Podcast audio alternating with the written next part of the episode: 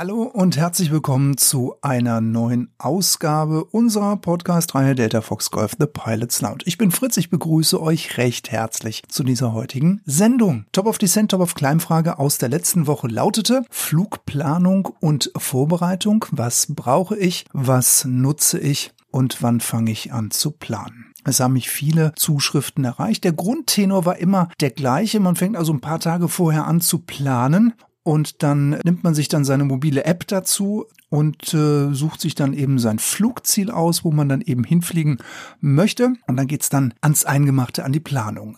Eine Zuschrift habe ich dann äh, bekommen von äh, Christian aus Ostwestfalen. Vielen herzlichen Dank. Der hat sich die Mühe gemacht, hat das wirklich ganz ausführlich geschildert, wie er seine Flugplanung vornimmt. Und zwar beginnt er erstmal damit, dass er sich ein Flugziel aussucht und er arbeitet mit der App Skydam. Ja, also er schnappt sich dann die App sucht sich ein Ziel raus. Wenn das auserkoren ist, dann gibt's von seiner Seite erstmal so eine grobe Direct-to-Planung. Ja? Äh, wie weit ist der Platz äh, von seinem Heimatflugplatz entfernt? Und dann äh, besorgt er sich die Information zu seinem äh, Zielflugplatz. Und da wird er sich dann äh, angucken, wo die Platzrundenhöhe liegt, wie in die Platzrunde eingeflogen wird, wo sie überhaupt liegt, die Platzrunde Nord, Süd, Ost, West. Dann geht er an die Recherchen zur Infrastruktur des äh, Platzes oder das Ziel, das er gerne besuchen möchte. Also er guckt sich dann erstmal an, ob er irgendwo einen Mietwagen bekommt. Kann er eventuell die App To Drive nutzen? Gibt es öffentliche Verkehrsmittel, dass er also vom Flugplatz wegkommt, um dann in die Stadt zu kommen oder eben an das Ziel, wo er gerne hin möchte? Und er guckt sich die Entfernung zum eigentlichen Ziel natürlich auch an. Weiter geht's dann bei ihm mit der Feinplanung. Und da ist es jetzt für unsere Flugschüler, die uns jetzt zuhören, sehr, sehr interessant. Christian studiert ganz genau die Strecke und das Terrain, das er zu fliegen hat, das er abzufliegen hat. Also sprich, er guckt sich die Lufträume an. Hat er, was hat er denn da? Hat er da äh, Echo, Delta, Charlie etc.? Sind da EDRs? Muss er da irgendwie drumherum fliegen? Darf er da durch? Dann äh, zerlegt er die Strecke in, in einzelne Teilabschnitte. Das finde ich zum Beispiel großartig. Über jedem Flugplatz äh, guckt er also, der Christian hat nicht nur einen Plan A und einen Plan B in der Tasche, sondern der hat gleich noch C, D und E und F dabei. Finde ich äh, großartig, dass, dass er das eigentlich so, wie er das mal in der Flugschule gelernt hat, dass man sich da die einzelnen Plätze mal raussucht. Also ich musste das äh, früher bei meinem Fluglehrer auch immer äh, machen, wenn ich über Land geflogen bin. Der sagt immer zu mir, nimm dir kleine Abschnitte, so fünf bis maximal zehn Minuten, weil wenn du mit der VFR-Fliege Fliegerei unterwegs bis zehn Minuten, die können unglaublich lang werden. Also gerade wenn man äh, frisch nach, der, nach dem Scheinerhalt unterwegs ist oder auch in der Ausbildung selber zehn Minuten fliegen von Punkt B zu Punkt C, zehn Minuten, können unglaublich lange sein, weil wenn dieser Punkt jetzt nicht kommt, weil man vielleicht ein bisschen abgedriftet ist durch ein WCA, weil der Wind ein bisschen gedreht hat, dann kann man da ziemlich schnell in Predulie kommen. Und wenn man sich kleinere Abschnitte vornimmt, so fünf Minuten Takt, ist das großartig, kann man das ganz, ganz toll abfliegen. Vorabend äh, fängt Christian an und guckt sich dann nochmal ganz genau das Wetter an. Er macht einen No-Temp-Check. Er geht alles nochmal genau durch. Er datet die Karten ab in der in, in Skydam. Er lässt also nochmal ein Update durchlaufen. Dann schaut er, dass alles aufgeladen ist an Akkus, was er dabei hat für die GoPro, dass das Handy aufgeladen ist, dass die Handgurke aufgeladen ist. Also Christian hat auch eine Handquetsche dabei. Das heißt, der ist redundant, was sein Funkgerät betrifft. Finde ich großartig. Und Powerbank muss natürlich auch voll sein, ganz klar wenn es das, äh, wenn es das Wetter dann zulässt, wenn er sieht im Wetter, okay, das Wetter ist morgen fliegbar, da kann man, äh, da kann man äh, losfliegen, fährt er nochmal zum Platz raus und checkt nochmal den Flieger erstmal grob durch, ob der irgendwas hat. Das macht er abends, dann geht er auch schon tanken. Dann hat er den Flieger schon mal morgens getankt. Das sind ja auch nochmal wertvolle Minuten, die man, die man sich einsparen kann, wenn der Flieger schon mal einigermaßen voll getankt vor der Tür steht. Das sind dann einfach, sag ich jetzt mal, so grobe 20 Minuten, die man sich einfach nochmal schön auf die Seite als, als Zeitreserve nehmen kann. Am eigentlichen Flugtag früh morgens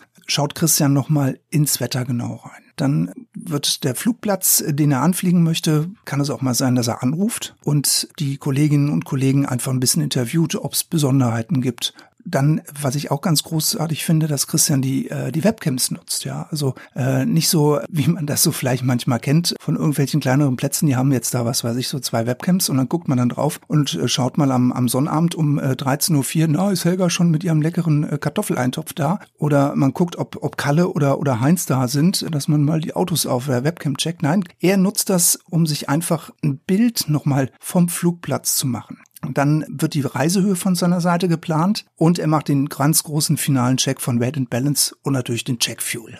Herr Christian, vielen, vielen herzlichen Dank für deine ausführliche Antwort bezüglich unserer letzten Frage. Ganz kurz möchte ich gerne noch mal auf einzelne Punkte eingehen. Ich finde es zum Beispiel ganz, ganz toll, dass Christian die Strecke in kleinere Abschnitte zerlegt. Ich hatte es eingangs angesprochen. Ich habe äh, das damals auch während meiner Flugausbildung von meinem Fluglehrer als, als Tipp an die Hand bekommen, dass man das machen soll. Und äh, ich habe mir das auch beibehalten. Also ich fliege heutzutage natürlich logischerweise auch mit Skydammen und ich habe natürlich auch mein GPS im Flieger mitlaufen. Aber nichtsdestotrotz habe ich immer noch mein Kniebrett auf dem Bein liegen und ich habe auch immer meine Karten dabei, die ich brauche. Ich unterteile mir meine Strecke auch und zwar habe ich mir dann einen kleinen Trick angewöhnt oder einen kleinen organisatorischen Überblick. Und zwar habe ich die Flugplätze chronologisch der Flugstrecke in meiner in meinem Kniebrett sortiert. Das heißt also, wenn ich irgendwie in die Bredouille kommen sollte, dass ich mal runtergehen muss, kann ich immer den Flugplatz, den ich da direkt anfliege, mir direkt raussuchen aus meinem Kniebrett.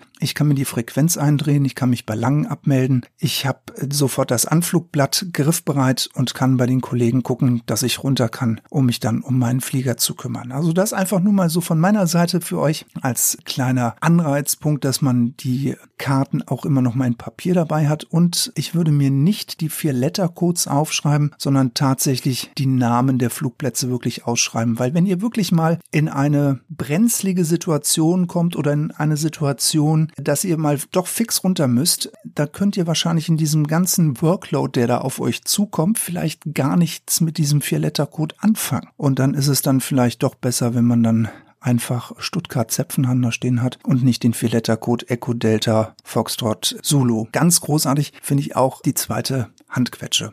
Also oder generell die Handquetsche, die Christian im Flieger hat. Ja, also auch hier wieder Redundanz. Wir in der Fliegerei, wir sind immer mit Redundanz unterwegs. Ja. Wir haben nicht nur eine äh, Fuel Pump, äh, wir haben zwei Fuel Pumps und hier hat man auch zwei Funkgeräte. Das äh, haben wir auch jetzt vor kurzem angeschafft. Wir haben uns noch ein zweites Handfunkgerät gekauft für 160 Euro, meine ich, hat's gekostet. Und äh, dieses Funkgerät haben wir so eingestellt, dass wir es über unser Headset nutzen können. Das heißt, wir können also, sollte uns unser GPS mal ausfallen, das, weil das so ein kombiniertes Com-Nav-System ist, können wir dann also mit dem Platz direkt in Kontakt treten und können dann auf unserem Transponder dann eben 7600 eindrehen, damit lang dann Bescheid weiß, okay, da gibt's wohl dann doch ein Problem mit dem Trans, äh, mit dem, mit dem Radio. Anruf am Zielflugplatz finde ich auch großartig, weil manchmal gibt es ja dann doch trotz des äh, sorgfältigen Studiums von NOTAMs vielleicht doch irgendwie eine Besonderheit und es ist vielleicht aus irgendeinem Grund nicht übermittelt worden an die deutsche Flugsicherung. Und durch diesen direkten Anruf am Zielplatz kann man sich einfach nochmal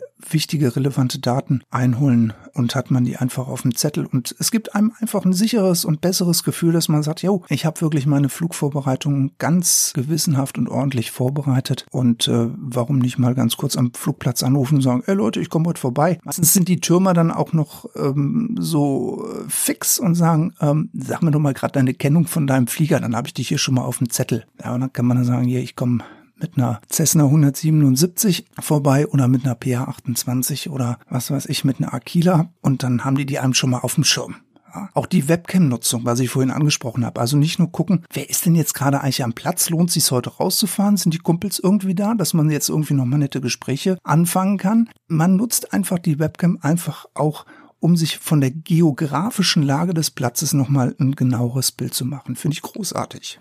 Wie sieht bei mir so eine Flugplanung aus? Ja, egal ob äh, Sommer, ob Herbst, äh, Winter oder Frühling. Ich plane meine Touren immer so grob drei Tage vorher. Im Großen und Ganzen laufen sie tatsächlich so ab, wie das auch Christian geschildert hat in, in seiner E-Mail, dass ich äh, mir auch meine, meine Skydiamond-App schnappe und mir einfach mal angucke, wo will ich denn überhaupt hinfliegen. Ich schaue mir dann auch an, was es da für Besonderheiten am Zielflugplatz gibt. Wetter und Notems, äh, gebe ich ehrlich zu, check ich täglich. Da gucke ich wirklich jeden Tag rein, ob es was Neues gibt. Da bin ich irgendwie, ich weiß auch nicht, so ein kleiner Pedant geworden, dass man da immer guckt, was ist denn jetzt eigentlich? Ja, und ja, wie ich es angesprochen habe, zusätzlich zu Sky Eidämmen habe ich auch immer noch die Papierkarte und auch den Flugplan in Papier nochmal dabei, um einfach sicher zu gehen, wenn bei mir was ausfallen sollte, dass ich einfach mit dem Schnapskompass weiterfliegen kann, wenn bei mir irgendwas am Panel kaputt geht oder mir die Avionik versagt, dass ich immer noch mit Papier und äh, dem Kompass dann dahin komme, wo ich hinkommen will. App to Drive, noch ein kurzer Hinweis. Das ist so eine Carsharing-App. Partner sind äh, Flughäfen, Städte, Gemeinden. Kann man sich super günstig Autos mieten, um vom Flugplatz wegzukommen. Ist eine tolle Sache. Schaut's euch mal im Internet an. Ich habe auch mal reingeguckt. Und äh, wer zum Beispiel in den USA fliegt oder in, es gewohnt ist, in den USA zu fliegen, da gibt's ja meistens auf diesen, ich drück's jetzt mal böse aus, Feld-, Wald- und Wiesenflugplätzen. Also das sind die Plätze, die so weit abliegen, dass man tatsächlich auf der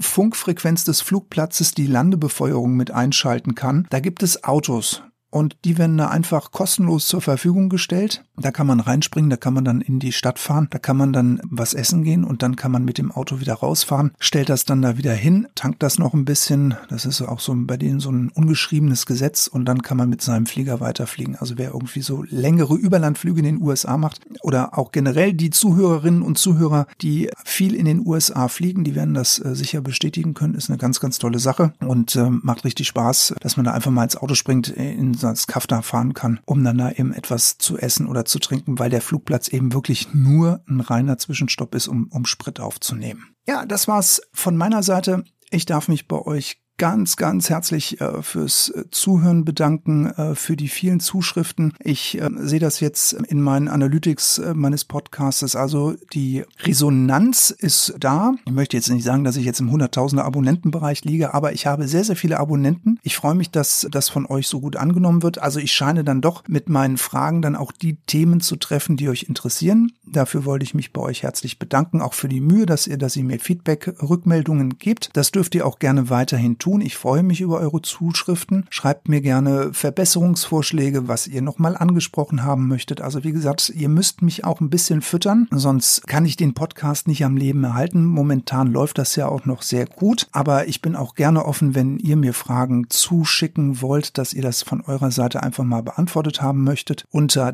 Delta Fox Golf at gmail.com. Schreibt ihr mir, ich schreibe euch auch zurück, so schnell es geht, so schnell ich kann. Und äh, bis dahin wünsche ich euch alles Liebe, alles Gute, many happy landings, euer Fritz.